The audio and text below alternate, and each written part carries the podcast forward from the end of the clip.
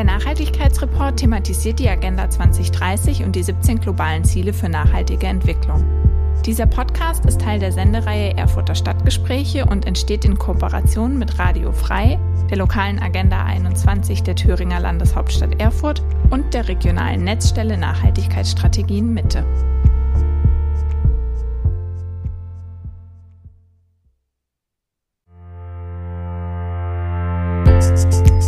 Nachhaltigkeit in deiner Kommune, in deiner Region. Zukunft vor Ort gestalten. Persönlichkeiten, Initiativen, Projekte für eine nachhaltige Zukunft.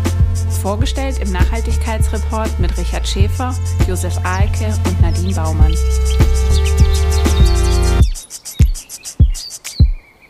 Herzlich willkommen zum Nachhaltigkeitsreport im Stadtgespräch mit Nadine Baumann, Josef Alke und Richard Schäfer. Wir begrüßen auch wieder die Hörerinnen und Hörer von Radio Enno in Nordhausen und von Radio SRB in Saalfeld, Rudolstadt und Bad Blankenburg. Heute sprechen wir im Nachhaltigkeitsreport über Zukunftsbilder, ein Thema, das immer mehr an Bedeutung gewinnt. Denn für eine nachhaltige Transformation braucht es die Entwicklung einer nachhaltigkeitsorientierten Vorstellung der Welt von morgen. Wir brauchen eine Vision, ein Bild davon, wie unsere Zukunft aussehen wird, um geeignete Maßnahmen einzuleiten, die uns dorthin führen. Das Nachhaltigkeitsforum 2021 des Thüringer Ministeriums für Umwelt, Energie und Naturschutz und des Thüringer Nachhaltigkeitsbeirats, das am 20. Oktober in Weimar stattfand, beschäftigte sich mit dem Thema Zukunftsbilder. Über 100 Teilnehmende stellten sich dort der Frage, wie wichtig sind gemeinschaftlich entworfene Zukunftsbilder und Visionen für eine nachhaltige Entwicklung?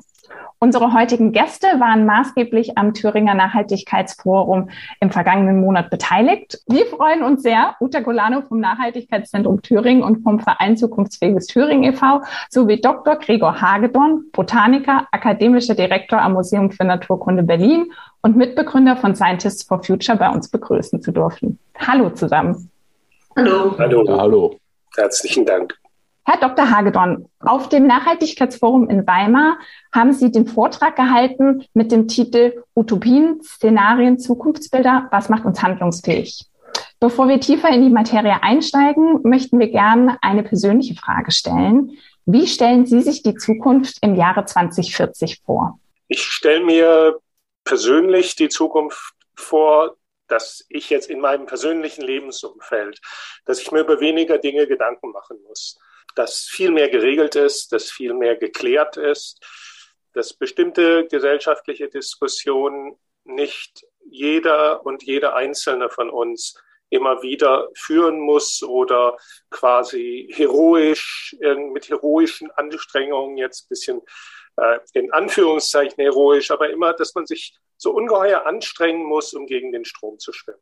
Ich möchte die Zukunft wirklich mir sehen, dass wir das gemeinsam machen, dass wir hier, wir sind in einem Mietshaus, nicht alle darüber schimpfen, dass wir doch alle gar nichts tun können, dass unser Haus kein Solardach hat und dass wir nicht mal diejenigen, die ein Elektroauto wirklich brauchen, ein Elektroauto fahren können, weil wir es nicht gescheit laden können. Wir leben hier mitten in der Stadt wir können ganz wenig verändern. Und ich glaube, auch wenn das anders ist, auch wenn man ein Einfamilienhaus hat, vielleicht auf dem Land, in dem man innerhalb seines Grundstücks ganz viel gestalten kann, dann erlebt man ja doch, wie begrenzt man ist, dass die Geschäfte verschwinden, dass die äh, Ärzte irgendwie nur noch in einer Stunde Fahrzeit vielleicht äh, erreichbar sind, bestimmte Fachärzte.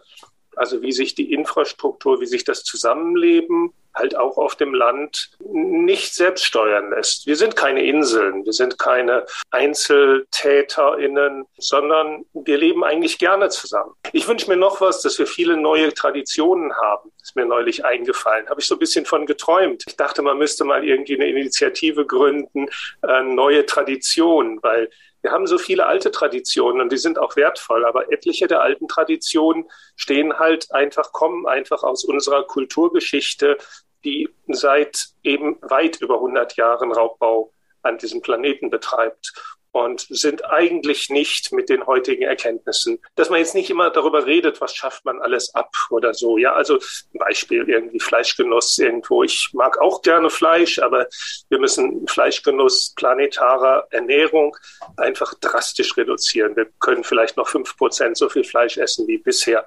Ähm, da, da muss man jetzt nicht immer drüber reden, irgendwie, oh, die schöne Tradition und Grillfest im Hof und Feuerwehrfest und so, das muss Bürstchen haben, sondern dass man ganz bewusst sagt, so, jetzt im Jahr 2022 zum Beispiel, ne, ist fast eine Schnapszahl, da wollen wir folgende zehn Traditionen neu starten, die tatsächlich, die, die, die andauern können, die mit Nachhaltigkeit äh, verfügbar sind ja, das sind so ein paar Gedanken, die ich habe im Kleinen. Es freut mich, dass Sie trotz der großen Herausforderungen, die vor uns liegen, ja relativ optimistisch in die Zukunft schauen. Und wir sind hier ja über Zoom verbunden und können unsere Gesprächspartnerinnen sehen. Und ich habe ähm, Uta Colano an vielen Stellen gerade heftig äh, nicken sehen.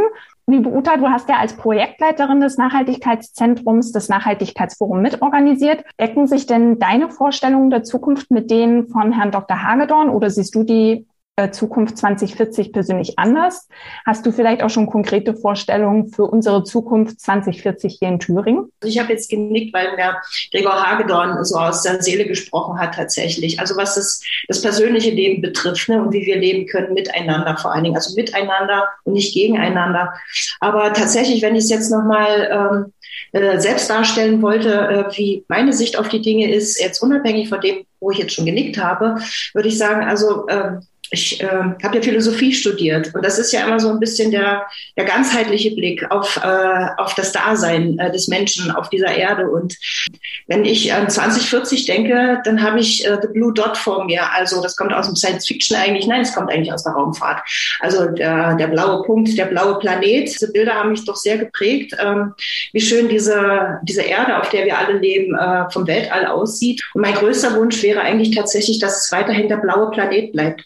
Und dass er nicht 2040 aussieht wie der braune Planet oder der gelbe Planet oder der schwarze Planet, also verdorrt, vertrocknet, ähm, verbrannt, mit Rauchfahnen überall oder sowas. Was meine ich damit? Also, dass wir die, dass wir tatsächlich unseren Planeten so erhalten, der unsere Lebensgrundlage ist. Und äh, das, äh, was meine ich noch damit? Dass Frieden herrscht. Das ist das Wichtigste. Dass Frieden herrscht oder dass äh, Frieden auch weiterentwickelt wird und dass er dauerhaft bei uns bleibt. Da gibt's, braucht es halt ganz verschiedene Voraussetzungen dafür. Und das ist das, was letztendlich auch der Inhalt bis ins Kleinste hineindekliniert äh, meiner Arbeit ist. Ne? Das heißt, dass wir ähm, uns, dass wir unsere Lebensgrundlagen so erhalten, dass jeder dort leben kann, wo er sich zugehörig fühlt, dass er nicht seinen, den Lebensort äh, oder nennen wir das vielleicht auch seine Heimat, sein Zuhause verlassen muss, weil er kein Wasser mehr hat, weil seine Insel überflutet ist. Also das sind die ganzen Dinge, die er so wenn wir so weitermachen wie bisher, so vor unserem geistigen Auge so ähm, sich darstellen und die auch, auch wissenschaftlich schon teilweise unterlegt sind und leider eben auch schon durch Erfahrungswerte. Also mir wäre es wichtig, unseren blauen Planeten zu erhalten für uns. Das ist unsere Lebensgrundlage. In seiner Blauheit und dann natürlich dahinter steckt in seiner Buntheit. Und das ist dann, ja, das ist dann damit verbunden, was Gregor Hagedorn gesagt hat. Also in der Buntheit, dass wir diejenigen sind, die hier leben und dass wir es in der Hand haben, äh, mit unserer Verschiedenheit, ähm, diesen, ja, unsere Lebensgrundlage zu erhalten. Und das geht nur miteinander und das geht nur äh, friedlich tatsächlich. Das war jetzt erstmal das Allgemeine. Thüringen wäre noch eine andere Geschichte. Herr Dr. Hagedorn, das waren jetzt ja ähm, zwei Zukunftsbilder beziehungsweise sehr viele verschiedene Aspekte und Wünsche für unsere Zukunft. Was machen wir denn nun mit solchen Bildern? Warum brauchen wir die denn? Wir brauchen klare Vorstellungen, wo wir hinwollen. Ich äh, vergleiche das gern mit einer Bergwanderung. Wenn man irgendwie Urlaub vielleicht im Gebirge macht und man möchte auf diesen Berg hoch und das ist richtig anstrengend, dann ist das aber machbar. Ne? Das kennen doch die meisten, dass man sich jetzt wirklich ein bisschen herausfordern will, nicht nur den Spaziergang ums Dorf macht, sondern richtig auf den Gipfel rauf, dann ist das irgendwie wichtig, sich vorzustellen, dass man da oben hochgehen will und dann auch äh, wissen will, diesen Weg, diese, diese Wegstrecke habe ich jetzt vor mir. Auf diese Wegstrecke gehe ich hin. Also wenn ich so rumschlender, wenn ich nicht, nicht sage, ich will da hin, sondern so rumschlender und sage, naja, ach komm, ich guck mal, ich gehe mal irgendwo immer da, wo es so ein Berg aufgeht, gehe ich so ein bisschen bergauf und wenn ich gerade keine Lust mehr habe, dann pausiere ich und aus, ich freue mich dann über die schöne Aussicht. Das ist auch ein Lebensstil, der glücklich machen kann, aber er kann eben auch missbraucht werden. Und ich glaube, wir missbrauchen ihn zum Teil. Also wir freuen uns über ganz, ganz viele Fortschritte. Ein Fortschritt nach dem anderen. Und da verwechseln wir häufig eben Fortschritte mit Zielerreichung. Also das ist ja auch die Aufgabe vieler Ministerien und NGOs Fortschritte zu feiern und den Leuten das Gefühl zu geben, wir sind richtig gut. Aber ja, das, das, das kann eben tatsächlich ablenken, das kann hinderlich sein. Wenn wir uns über Fortschritte im Bereich der klimaneutraler werdenden Energieversorgung freuen, dann können wir das nicht wirklich machen, wenn wir nicht sagen, wo ist wirklich das Ziel, wo müssen wir hin. Wir wollen wirklich was schaffen. Wir wollen wirklich eine klima- und naturverträgliche Energieversorgung auf dieser Welt ein, errichten. Wenn ich dieses Ziel nicht vor Augen habe, sondern mich nur freue, ja, wir haben jetzt ein bisschen mehr und auch das Windrad, das stört mich, ähm, dann verliere ich sozusagen den Halt, dann verliere ich die, die Relation, dann weiß ich nicht mehr, was groß und was klein ist und dann schaffe ich auch nicht wirklich das Ziel zu erreichen. Sagt äh, Dr. Gregor Hagedorn, Botaniker, akademischer Direktor am Museum für Naturkunde in Berlin. Das Gespräch mit ihm und Uta Colano setzen wir nach einer kleinen Musikpause fort.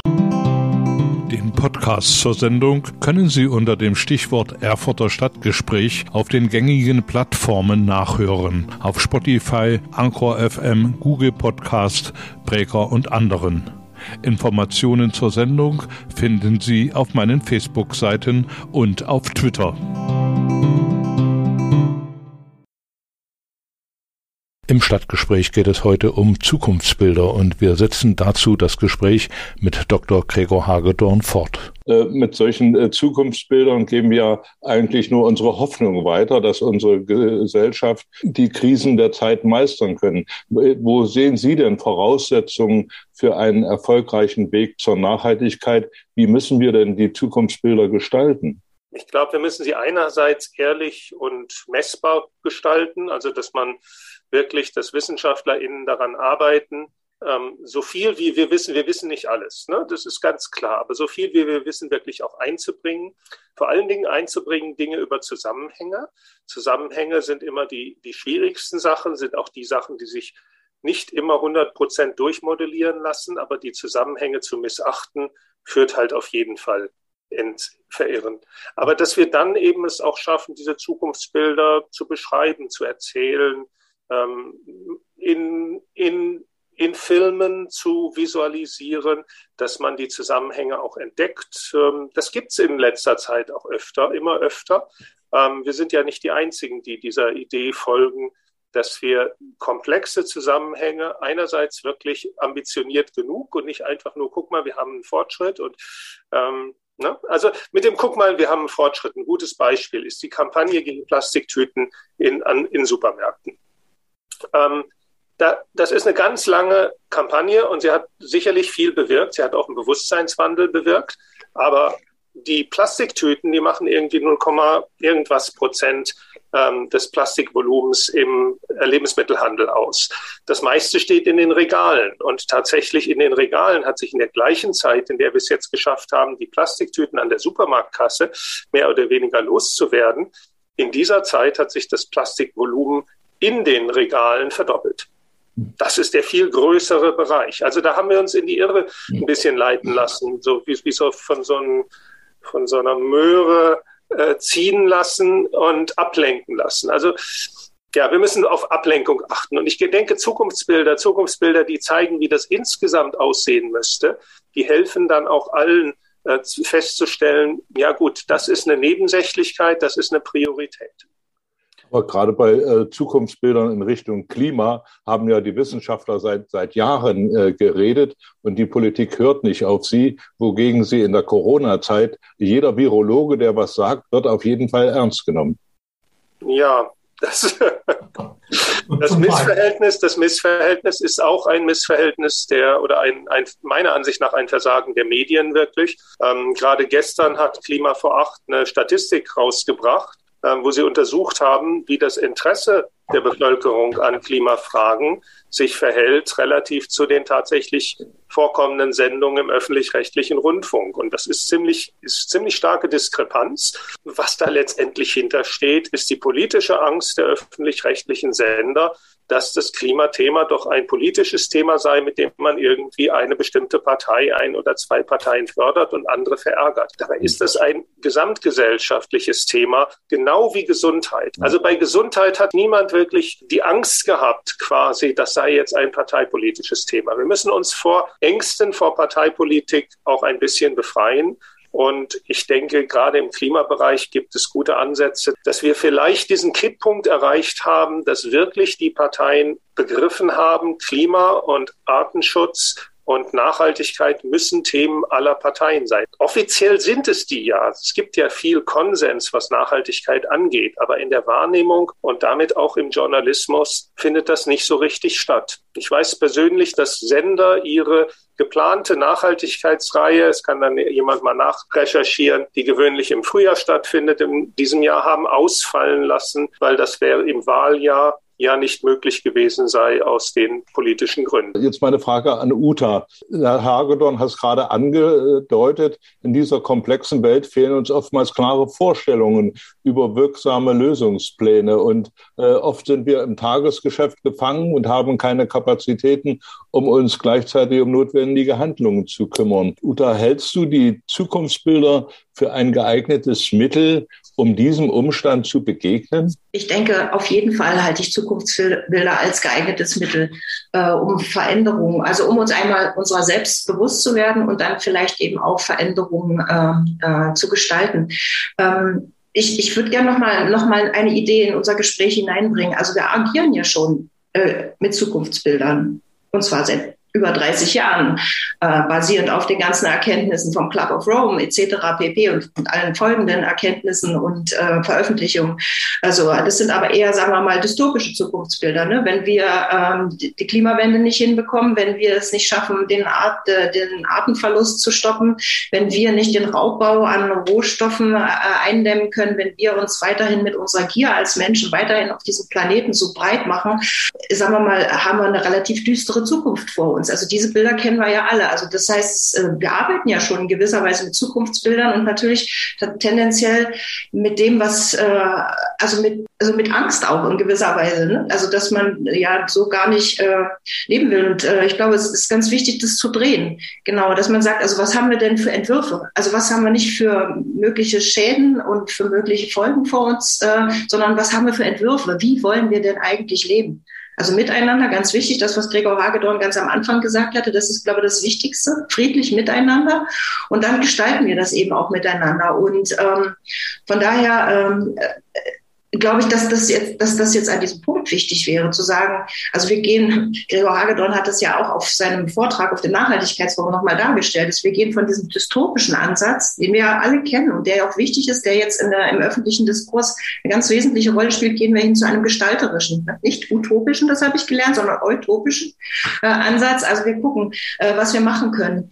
Und, ähm, und deswegen denke ich also, ja, es ist wichtig, dass wir jetzt an unseren Zukunftsbildern arbeiten. Und dann möchte ich nochmal zwei Ebenen aufmachen. Zum einen die, wo wir, über die wir gerade gesprochen haben. Also das ist, äh, das ist die große Politik, nenne ich es jetzt mal, die unbedingt der, Ex der wissenschaftlichen Expertise bedarf. Ne? Also wo steuern wir hin, was können wir gestalten, um etwas zu vermeiden dann eben auch. Und äh, dann aber auf der anderen Seite die, die, die Arbeitsebene im Alltag, also runtergebrochen bis ins kleinste Dorf oder in die kleine Stadt. Äh, äh wie kann es da funktionieren? Da ist, denke ich, ganz wichtig, dass natürlich Wissenschaftler befragt werden, aber das sind, da geht es um die Leute. Wie stellen die sich denn ihr zukünftiges Leben in ihrem Stadt, in ihrer Gemeinde vor? Äh, und die zu fragen, was ist euch denn wichtig? Und von da an loszugehen. Und ich glaube, das ist dann auch ein motivierendes Zukunftsbild, weil die Leute sagen, das ist doch das, was wir wollen. Also gehen wir da auch hin auf dem Weg und da bringen wir uns auch ein. Also das, dieser, dieser partizipative Gedanke auf der, ich nenne das jetzt mal auf der Arbeitsebene, der ist, glaube ich, ganz wichtig. Also miteinander auch diese Zukunftsbilder zu entwerfen. Und dann wird der eine sagen, also mir ist der Wald, der Stadtwald jetzt das Wichtigste und der nächste wird sagen, nee, aber also mir ist doch die äh, Artenvielfalt äh, auf den Feldern, äh, die, die, uns umgeben, das Wichtigste und der nächste wird sagen, ja, aber mir ist der Dorfkonsum das Wichtigste, damit wir endlich mal wieder einen Treffpunkt haben. Vielleicht kann man da sogar eine kleine Kneipe reinbauen, dass wir alle miteinander am Tisch sitzen können und dann geht's von da aus los. Aber das ist eben Entwurf und nicht, äh, wie soll man sagen, nicht, äh, nicht dieser äh, Ansatz, äh, Leute, es ist alles furchtbar, ähm, es geht nicht weiter und äh, so, ja. In Thüringen gibt es ja nun viele Aktive. Wir haben ja deswegen auch die Sendung aufgebaut, um diese Aktivitäten vorzustellen. Äh, also Leute, die sich für nachhaltige Transformation einsetzen. Und äh, das wird ja auch bei dem Nachhaltigkeitsforum deutlich. Dennoch hat man immer den Eindruck, dass sich notwendige Veränderungen und der Wandel viel zu langsam vollzieht. Äh, brauchen wir denn in Thüringen ein Zukunftsbild des Freistaates, um diese Transformation vor Ort zu beschleunigen? Und wer könnte das machen? Ich würde sagen, ja, wir bräuchten so einen Entwurf tatsächlich. Wir arbeiten da ja auch dran. Also wir arbeiten da gemeinschaftlich mit ganz vielen Leuten dran. Ähm, und das ist leider, weil ich ja so Science-Fiction-Fan bin, muss ich da wieder so ein Bild bemühen. Äh, das ist so ein bisschen wie Tears in Rain. Also man sieht, unsere Arbeit sieht man nicht. Ne? Also wir sind eben auf dieser Arbeitsebene unterwegs, nicht direkt auf der politischen, sondern eben auf der Arbeitsebene. Wir sind auch parteipolitisch unabhängig. Das ist auch ganz wichtig tatsächlich, dass das nicht immer so verortet wird, wie Gregor Hagedorn gesagt wird.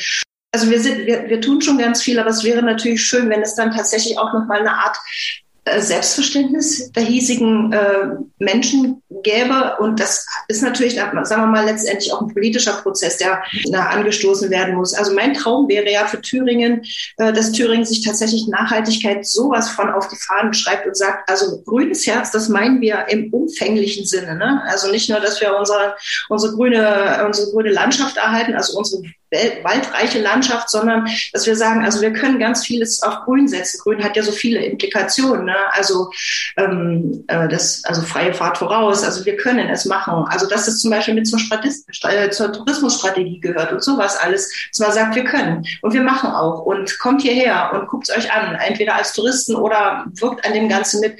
Würde ich wunderschön finden, aber ich merke äh, in unserer alltäglichen Arbeit, dass es schwer ist dass es wahnsinnig schwer ist. Also dass auch Überharrungskräfte tatsächlich von vor Ort ziemlich äh, stark sind. Und wir wissen seit 30 Jahren, was zu tun ist, aber so richtig vorwärts geht's nie. Vielen Dank.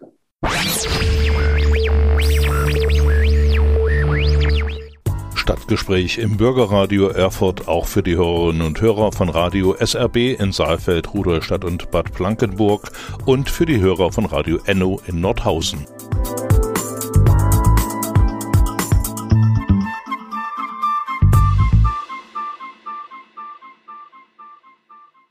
Wie wichtig sind Zukunftsbilder für unsere Gesellschaft? Dieser Frage gehen wir im heutigen Nachhaltigkeitsreport nach und Josef Alke übernimmt nun die Gesprächsführung mit Gregor Hagedorn.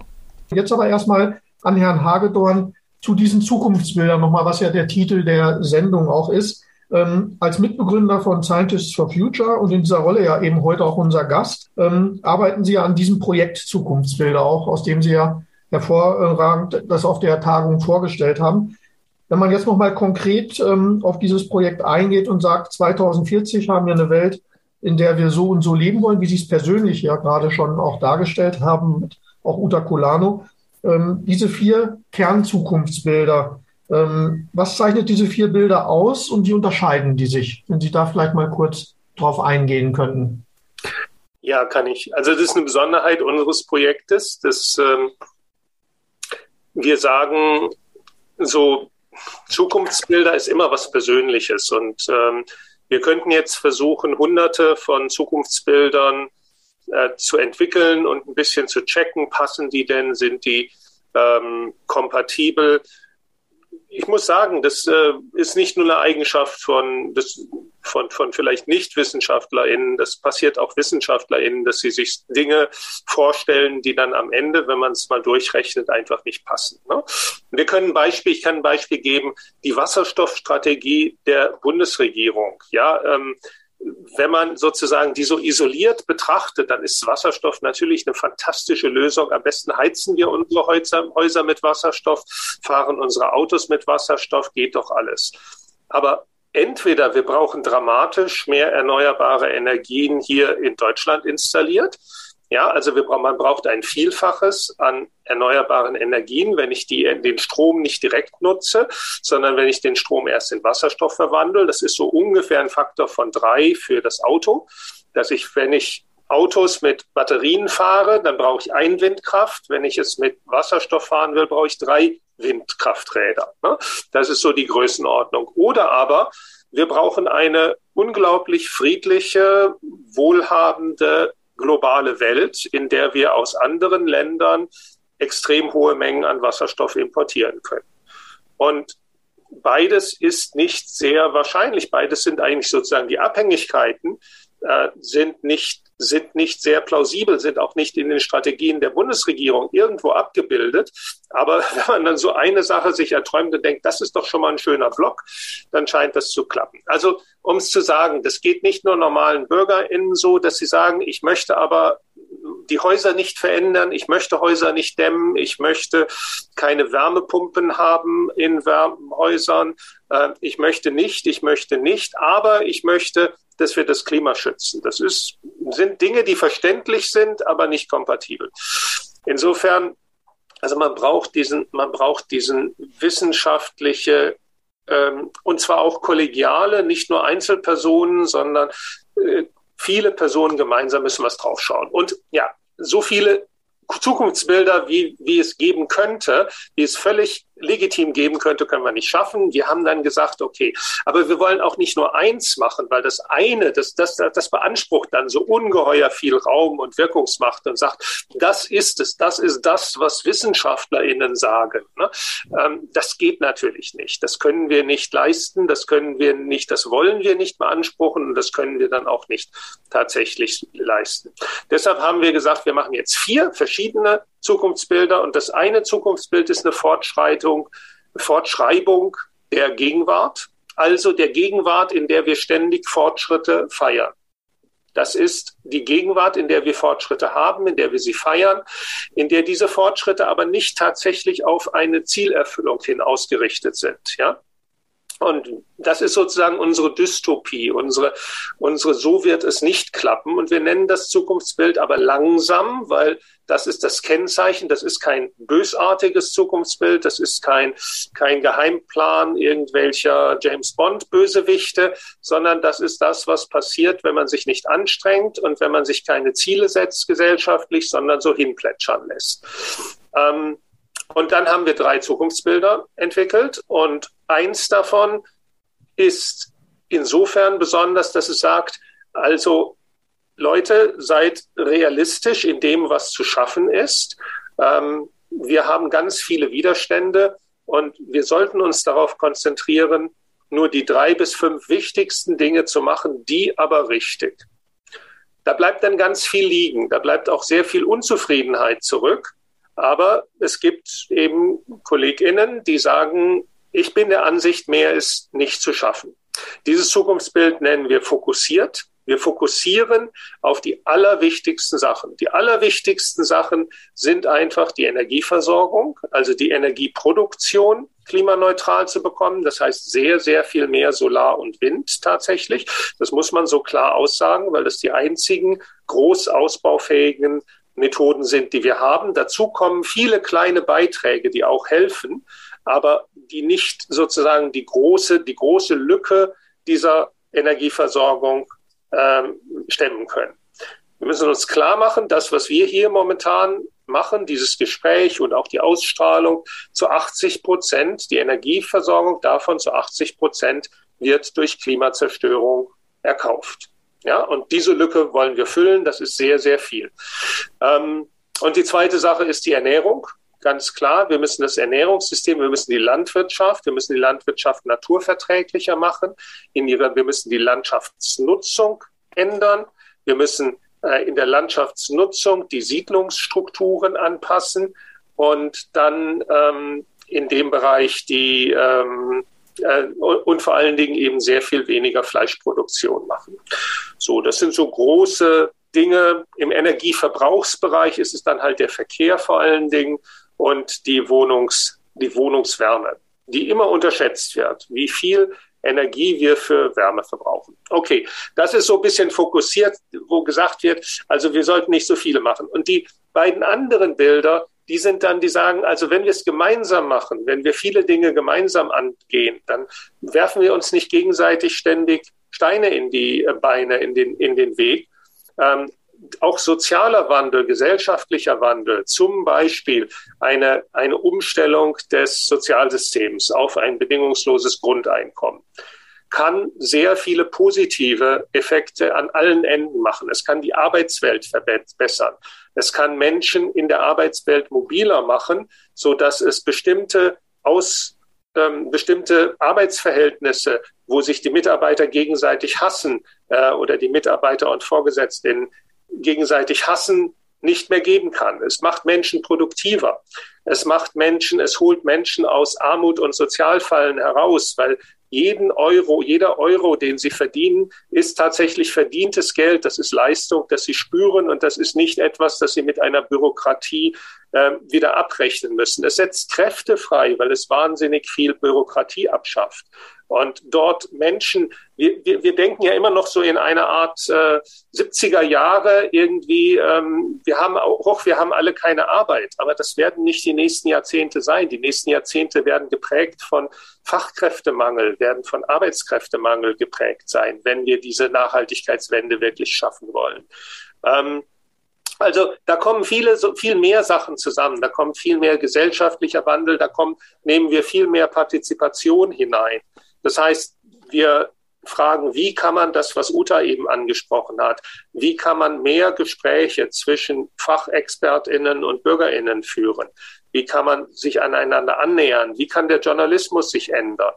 Ähm, all diese Dinge denken wir da quasi mit, sind uns bewusst, dass das ein sehr großer Schuh ist, den man da aufmacht. Und diese beiden Sachen haben dann verschiedene Gruppen gesagt, okay, da gibt's jetzt noch zwei Varianten von diesen großen Transformationen, von der, von der großen, schnellen Veränderung dieser, unserer Gesellschaft. Ähm, die eine Variante ist, die großen Industriekonzerne und die viele mächtige Organisationen im Land haben die Einsicht, dass ihre Zukunft tatsächlich gefährdet ist, wenn sie hier nicht mit voller Kraft und ehrlich mitziehen. Und die andere Variante ist, die verstehen das nicht und die Veränderung kommt rein von unten. Und diese beiden Zukunftsbilder, das eine von unten heißt Graswurzel und das andere von oben heißt groß, als große Transformation, große gemeinschaftliche Transformation, sowohl der großen Organisationen und Konzerne als auch der Bürger. Schon auf dem Nachhaltigkeitsforum, Herr Hagedorn, ähm, hat bei mir das, was Sie vorgetragen haben, dazu geführt, dass ich mir die Frage gestellt habe, welche Fortschritte sind eigentlich da, wie real sind die? Und das hat bei mir aus alten Zusammenhängen heraus hier in der Stadt Erfurt ausgelöst. Spricht der Herr Hagedorn nicht eigentlich auch über diese Ungleichzeitigkeiten, die das Ganze einfach hat? Wie halten Sie selber diese Ungleichzeitigkeiten aus, die zwischen diesen großen und kleinen von Greenwashing und den angestrebten Zielen sind? Oder wie lassen die sich auch darstellen in diesen Zukunftsbildern, ohne dass es das verwässert? Ungleichzeitigkeiten ist jetzt nicht der Gedanke, den ich habe dabei einfach, sondern mhm. es ist, ich, ich, ich sehe es als Menschlichkeit, ich sehe es als menschliches Verhalten. Wir sind alle ähm, Menschen mit unseren Stärken und Schwächen und manche haben Stärken, die so übertrieben sind, dass sie in bestimmten Situationen schon wieder Schwächen sind. Ähm, wir sind alle ganze Menschen. Wir sind nicht rationale Menschen, die nur irgendwie ähm, Primzahlen äh, sortieren können, sondern wir sind Menschen, bei denen ganz, ganz viel und unbedingt muss im Automatikbetrieb läuft. Ähm, ich finde das wirklich persönlich auch ein, ein gutes Menschenbild, wenn man diese Fehlerhaftigkeit, diese sogenannten kognitiven Verzerrungen, die wir alle haben, wenn man die bei sich auch akzeptiert. Ne? Also für die HörerInnen als Beispiel eine kognitive Verzerrung ist, die gut bekannt ist, ist der Halo-Effekt. Also wenn ein, sagen wir mal, Politikerin äh, besonders groß, besonders schön aussieht, dann traut man dieser Person automatisch auch eine hohe gesellschaftliche, hohe wissenschaftliche, hohe fachliche und hohe politische Kompetenz zu. Ähm, das eine hat mit dem anderen natürlich nichts zu sagen, zu, zu tun. Wenn man da nachfragen würde, ist das korreliert, würden die Leute sagen, nein. Aber man kann trotzdem untersuchen, dass alle Menschen automatisch diese Kompetenzübertragung von einer positiven Eigenschaft auf die andere vornehmen. Das nennt man so Halo-Effekt, so wie so eine Straßenlampe im Nebel, so um die Lampe herum noch äh, einen Dunstkreis produziert. Ähm, oder eine andere Sache ist, ähm, tja, wenn es irgendwas zu tun gibt, Sie haben eine komplexe Aufgabe zu erledigen, ähm, dann versuchen Sie möglichst eine Sache zu machen. Ja, also erstmal, wenn man schon mal, wenn man gar nichts macht, fühlt man sich schrecklich. Äh, aber wenn man eine Sache gemacht hat, ähm, auch wenn man, sogar wenn man weiß, dass das nicht die, die, die größte war, aber das war die, die sozusagen im Kompromiss zwischen Anstrengung und etwas tun äh, geklappt hat, dann, ähm, dann, dann geht's schon wieder. Und ganz viele Menschen hören dann nach dieser einen Tat dann auf. Ja, also das nennt sich Single Action Bias. Ähm, all diese Sachen sind in uns drin. Und ich meine, wie oft, wer, wer von uns kämpft vielleicht mit Übergewicht und weiß, man macht die eine Sache und kompensiert sie sich dann gleich weg, irgendwie mehr als das 20 Minuten Joggen. Aber das klappt, psychisch klappt das. Also in dieser Welt leben wir. In dieser Welt sind wir ganze Menschen, in der wir das auch brauchen. Ja, also muss man sich auch klar machen, wir könnten nicht Fahrrad fahren, wir könnten nicht Auto fahren, wenn wir das mit sozusagen diesem rationalen Teil unseres langsam denkenden, rationalen Gehirns versuchen würden. Wir können das einfach nur, weil wir, weil wir total viele Sachen im Automatik Betrieb machen. Und in diesem Automatikbetrieb passieren uns quasi auch gesellschaftlich diese Dinge. Es passieren uns diese gesellschaftlichen Dinge, dass wir am liebsten nur eine Lösung machen, dass wir am liebsten nur ein Ding machen, auch wenn wir wissen, dass es komplex ist, dass wir am liebsten, dass wir es eben nicht völlig rational durchsteigen. Und deshalb glaube ich, dass in den Zukunftsbildern eben auch gerade so die emotionale Komplexität, das wirklich Anschauen in einem Film, die Aufführung eines Theaterstückes, die Übernahme von diesem Wissen in kulturelles Wissen, in Traditionen vielleicht, äh, in Spaß haben, ein ungeheuer starker Hebel für uns alle ist. Nicht als, nicht als Manipulation der Menschen, sondern als etwas, was ich in mich aufsaugen möchte. Ich möchte doch die Dinge aufsaugen, die mir helfen, eine bessere Zukunft zu gestalten. Das traue ich allen Thüringer zu, die hier zuhören, dass sie das möchten, nicht, dass sie manipuliert werden sollen, aber dass es ihnen schwerfällt, dass sie einfach immer wieder mit der Realität äh, konfrontiert werden, dass wir alle ständig durch diese Autoreklame, das ist ja auch eine Bildungsaktion, das ist eine Bildungsaktion der Industrie, die unser Gedächtnis verändert, die unseren Kopf verändert, dass wir alle ständig diese Realitäten mitnehmen und dann auch bestimmte Dinge als normal ansehen, die vielleicht nicht normal sind.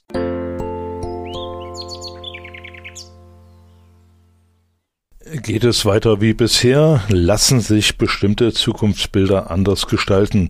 Das ist die Frage heute im Stadtgespräch und Josef Alke setzt das Gespräch nun fort. Ähm, als Sie die vier Zukunftsbilder auf dem Forum oder auch jetzt äh, wieder vorgestellt haben, löst das bei mir nochmal ähm, immer wieder das Bild ähm, von der Studie der Schweden, Rockström heraus aus, zu Transformation feasible, also Transformation machbar. Und da hatte er mit den ersten Stufen, sind auch vier Stufen sozusagen, gesagt, weiter so wie es her reicht nicht, schneller reicht nicht und härter reicht nicht, aber smarter, anders reicht sozusagen an einer bestimmten Stelle. Wie passt dieses ganz anders als, ähm, keine Ahnung, vielleicht eine andere Art von Schattierung in Ihre Zukunftsbilder von Herrn Rockström da rein? Ja, ich, ich kann nur sagen, dass, dass, dass das sollte man mitdenken. Mhm. Deshalb glaube ich persönlich, dass es wertvoll ist, solche Zukunftsbilder wie große Transformation zu denken, die eben auch Gerechtigkeitsfragen beinhalten. Mhm. Weil wenn wir diese Fragen nicht bearbeiten, die Gefahr, ich die Gefahren sehr groß sehe, dass das uns auf die Füße fällt.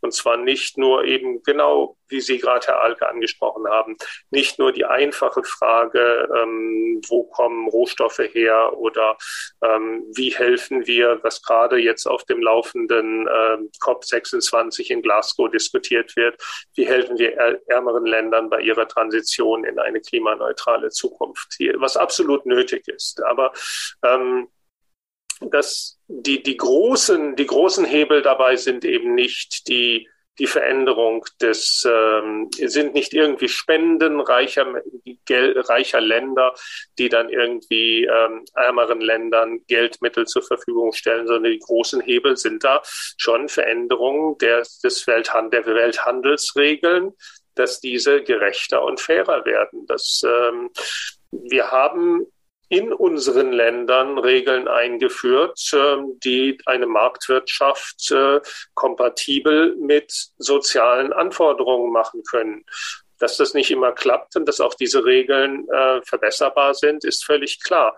Aber ähm, sozusagen rein kapitalistisch macht eine Monopolkommission und ein Monopol äh, Schutz, also eine Monopolverhinderung ja gar nicht aus Sicht der Konzerne so viel Sinn. Sie könnten noch mehr Geld verdienen, wenn es das nicht gäbe. Ähm, aber ähm, genauso wie gesetzliche Regelungen äh, zum, zum Sozialschutz, zum Arbeitsschutz. All dieses muss zusammenpassen.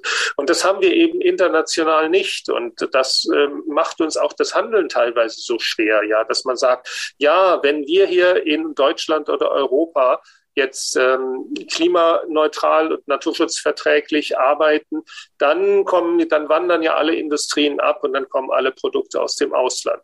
Ja, warum denn? Das ist doch kein, das ist doch nicht Gott gegeben. Das ist doch eine Frage, das ist doch eine Frage der politischen Aushandlung der internationalen Handelsbeziehungen, wie gerecht diese sind. Ähm, und wie, ungere wie viel Ungerechtigkeit, wie viel Ausbeutung von Menschen ich in diesen Handelsbeziehungen zulasse. Ich bin überhaupt kein Freund davon, dass wir sagen, äh, wir wollen keinen globalen Handel mehr. Ich glaube, Arbeitsteiligkeit, ob das in einer Stadt ist, ob das in einem Land ist, ob das in der Europäischen Union ist und ob das weltweit ist, ist eine sinnvolle Sache, dass man arbeitsteilig agiert und dass es Schiffe, dass es Containerschiffe gibt, die mit in dem Fall zum Beispiel eventuell Wasserstoff oder Ammoniak betrieben, dann weiterhin über die Meere fahren. Das steht in meinem Zukunftsbild nicht in Frage. Also ich möchte nicht, dass wir nur noch Lokalwirtschaft haben und äh, alles ähm, im Umkreis produzieren. Das äh, ich glaube, wir können als gesamte Menschheit auf diesem gesamten Planeten, der einfach de facto unteilbar ist, das müssen wir uns klar machen. Das ist nicht nur die Atmosphäre. Natürlich, das CO2 in der Atmosphäre wird jedes Jahr gleichmäßig verteilt. Ne? Aber auch andere Dinge werden gleichmäßig verteilt. Auch Ungerechtigkeit kommt dann zu uns, zum Beispiel in Form von Flüchtlingsfragen. Ähm, Klimaflüchtlinge werden, könnten ein gigantisches Problem werden, was in Europa dazu führen kann, dass wir eine militaristische Gesellschaft werden könnten, die versucht, mit militärischen Mitteln dieser, diesem Strom sich zu wehren. Das wollen wir nicht. Äh, das müssen wir mitdenken. Diese Gesamtheit können wir denken und wir müssen an ganz vielen Dingen arbeiten. Mein Bild zu dem an ganz vielen Dingen arbeiten ist, ich stelle mir immer so einen, so einen Regler vor. Sie kennen bestimmt so Mischpulte in Musikstudios, wo dann eben nicht nur so zwei Regler sind im Mischpult, so, sondern wo so Dutzende irgendwo sind, mit denen man alle Stimmen und Schlagzeug und Bass und äh, die Klarinette und so einzeln dann nochmal nachsteuern kann. Und die Erkenntnisse von ganz vielen Menschen ist, dass wir aufhören müssen, darüber nachzudenken, was ist denn der wichtigste, was ist der beste Sache, sondern wir müssen tatsächlich alle Regler auf Anschlag schieben. Wir müssen schon ein bisschen gucken, wie viel Geld geht wo rein. Aber wir können nicht sagen entweder oder, sondern wir müssen ganz viele dieser Dinge gleichzeitig machen. Und die Kernfrage dazu ist dann tatsächlich, wie schaffen wir es zu verhindern, dass wir die Dinge so langsam diskutieren wie bisher, weil wir werden diese alle Regler auf Anschlag nicht schaffen, wenn wir über jede einzelne Windkraft, Windkraftanlagen äh, zwei Jahre gesamtdeutsch diskutieren und das zum dominanten Thema nach Covid wird. Ähm, dann haben wir nur einen Bruchteil der Agenda abgearbeitet. Ich persönlich vergleiche das so ein bisschen mit, stell mir vor, irgendwie wie die Briten sich 1940 gefühlt haben, als sie gegen die Nazis verloren hatten und ihre Soldaten gerade mal in Dünnkirchen nach Hause gebracht haben. Ähm, da haben die dann, dann die Nazis sagten, wir kommen und holen euch. Ne? Und äh, das hätte man jetzt glauben können. Aber das haben die Briten nicht glaubt. Und die haben auch nicht irgendwie über viele dieser Sachen, wo wir uns zu Tode drüber reden, dann lange diskutiert. Also solche Dinge wie Tempolimit auf deutschen Autobahnen, was eine billige, einfache Sache ist, ähm, Dinge wie, dass, dass wir irgendwie wenige Meter neben wenige Meter neben ihrem Haus darf eine, eine Mülldeponie und Müllverbrennungsanlage gebaut werden, aber viel weiter nur entfernt darf das, Müll, darf das Windkraftwerk äh, Werk gebaut werden. Also solche, solche Absurditäten eigentlich, ähm, die wären, glaube ich, im England von 1940 nicht diskutiert worden. Die wären so auch mit so einem Stapel von 100 Änderungen, das ist einfach nötig, auf den Schreibtisch gelandet und wären abgezeichnet worden, damit man den Rest des Tages dann wirklich Zeit hat, sich um die wichtigen Dinge zu kümmern. Diese Mentalitätsänderung, die Frage, wie kann ich mich nicht verbeißen, wie kann ich mich nicht gesamtgesellschaftlich in den Talkshows verbeißen in eigentlich die trivialen Dinge, sondern wie fange ich an, über die richtig großen Dinge zu reden. Das ist für mich vielleicht der Schlüssel. Und deshalb zum Abschluss möchte ich noch ein Werbewort machen zu Bürgerinnenräten oder Bürgerinnenversammlungen. Wir hatten das angesprochen in Tübingen, in Thüringen. Ähm, das, äh, was können wir dort machen? Ich fände es gut, wenn in Thüringen es regionale Bürgerinnenversammlungen gibt, weil diese, dieses Format der Bürgerinnenversammlung, dass es geloste Leute zusammenkommen, dass es Moderation gibt, dass Menschen Impulse bekommen, dass sie nicht nur aus ihrem Wissen, was ja häufig fehlerhaft ist, dann raus agieren, sondern dass sie tatsächlich Impulse, Informationen bekommen, dann aber unter sich beschließen, was ist ihnen wichtig, so wie Uta Colano das angeschlossen hat, angesprochen hat. Ähm, das fände ich eine tolle Sache in Thüringen zu machen. Herr Hagedorn, Dankeschön. Äh, da Sie ja gerade schon fast bei dem Abschluss sind und ihn selber formuliert haben, nehme ich jetzt mal meine letzte Frage, die ich an Sie stellen wollte, fast als suggestiv. Das heißt, für Glasgow würden Sie sagen, das Zukunftsbild, was Sie dort mit vorstellen würden, wäre alle Regler auf Anschlag? Ja, also für Glasgow eine große Transformation. Mhm. Das die, dass, dass man ehrlich ist, dass man Ziele, die man sich setzt, auch wirklich einhalten will und dass man nicht suggeriert, man könne das mit einem Zehntel des Aufwandes tun.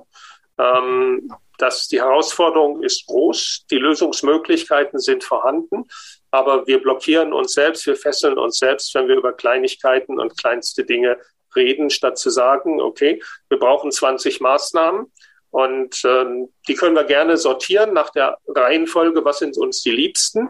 Aber wenn die Liebsten nicht ausreichen, dann braucht man mehr.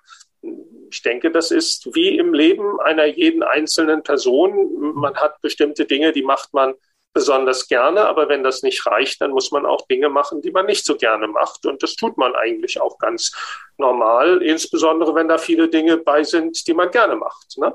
Ähm, also das Leben ist äh, ein Kompromiss, die Realität ist vorhanden und wir müssen uns mit dieser Realität auseinandersetzen.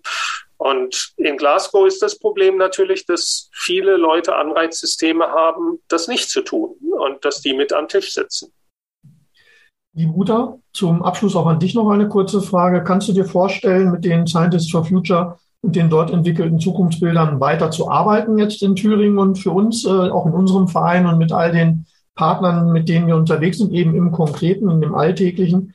Und möchtet ihr als Nachhaltigkeitszentrum das Zukunftsbilder-Thema weiter äh, mit unseren Aktivitäten verknüpfen?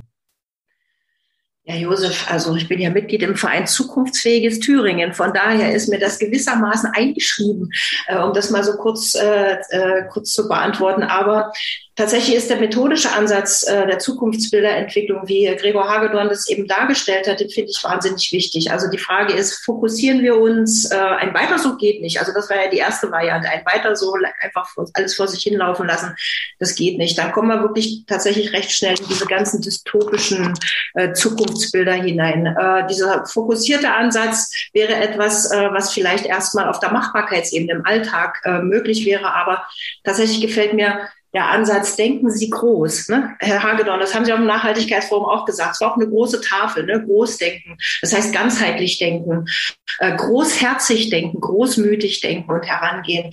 Äh, den finde ich wahnsinnig gut. Ähm, ich weiß wohl, das hatten Sie auch angesprochen, Herr Hagedorn, äh, dass die Menschen Gewohnheitstiere sind äh, und manchmal auch zu Kleinmut neigen. Und dass es vielleicht auch gerade hier in Ostdeutschland so eine Art Transformationsmüdigkeit gibt, weil es liegen 30 Jahre schwerster Transformationsarbeit hinter den Leuten.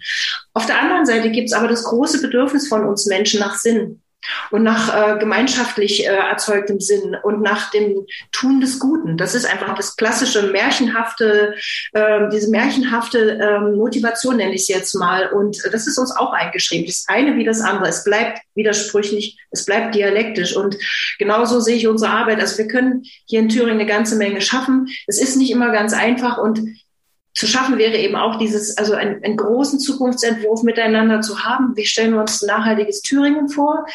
Als, als, als kleines Bundesland in einer großen, weiten Welt äh, und gleichzeitig, also wie können wir das gemeinschaftlich schaffen? Ja, ich sag mal so, bleibt sportlich, äh, aber genau das ist es. Äh, ich sage nur zukunftsfähiges Thüringen, das wär's. Äh, liebe Uta, lieber Herr Dr. Hagedorn, mit dem Bild, dass wir das sportlich machen und sehen, ähm, möchte ich mich bei Ihnen, auch für äh, Nadine Baumann und Richard Schäfer zusammen herzlich bedanken für das interessante Gespräch und die Gedanken für unsere Zukunft und vielleicht auch den gemeinsamen Weg dorthin mit den eben gewählten Worten von Uta. Wer mehr über das Nachhaltigkeitsforum nachhören und mitbekommen möchte, kann das unter www.naz-thüringen.de dort auch nachlesen. Alle unsere Hörerinnen und Hörer möchten wir an dieser Stelle auch auf die Webseite des Zukunftsbilderprojektes von Scientists for Future ans Herz legen, dort auch einfach mal nachzuschauen, www.zukunftsbilder.net. Und am Ende noch die kurze Werbung in der nächsten eigenen konkreten Sache. Das passt zu den einleitenden Worten von Herrn Hagedorn. Am ersten Adventswochenende, am Samstag, den 27. November 2021, von 12 bis 19 Uhr, findet in Erfurt wieder im Außengelände des Stadtgartens der faire Adventsmarkt statt. Denn nach der Absage im letzten Jahr Corona bedingt hoffen wir, dass die aktuellen Wellen und Zahlen das auch wieder möglich machen. Und äh, damit ähm, ja, hoffen wir mal, dass in den nächsten Tagen in Glasgow der von Herrn Hagedorn auch wichtige angesprochene Handabdruck, wo wir gesellschaftlich und politisch äh, vielleicht miteinander auch noch tätig werden, genau mit diesen Zukunftsbildern vielleicht den einen oder anderen Fortschritt, Durchbruch, Weg motivierend für uns alle auch mitgibt. Danke Ihnen allen und danke für das schöne Gespräch. Das war das Stadtgespräch für heute. Ich danke fürs Einschalten und Zuhören, wünsche Ihnen eine schöne Zeit. Tschüss, bis zum nächsten Mal, sagt Richard Schäfer. Der Nachhaltigkeitsreport thematisiert die Agenda 2030 und die 17 globalen Ziele für nachhaltige Entwicklung. Dieser Podcast ist Teil der Sendereihe Erfurter Stadtgespräche und entsteht in Kooperation mit Radio Frei, der lokalen Agenda 21 der Thüringer Landeshauptstadt Erfurt und der regionalen Netzstelle Nachhaltigkeitsstrategien Mitte.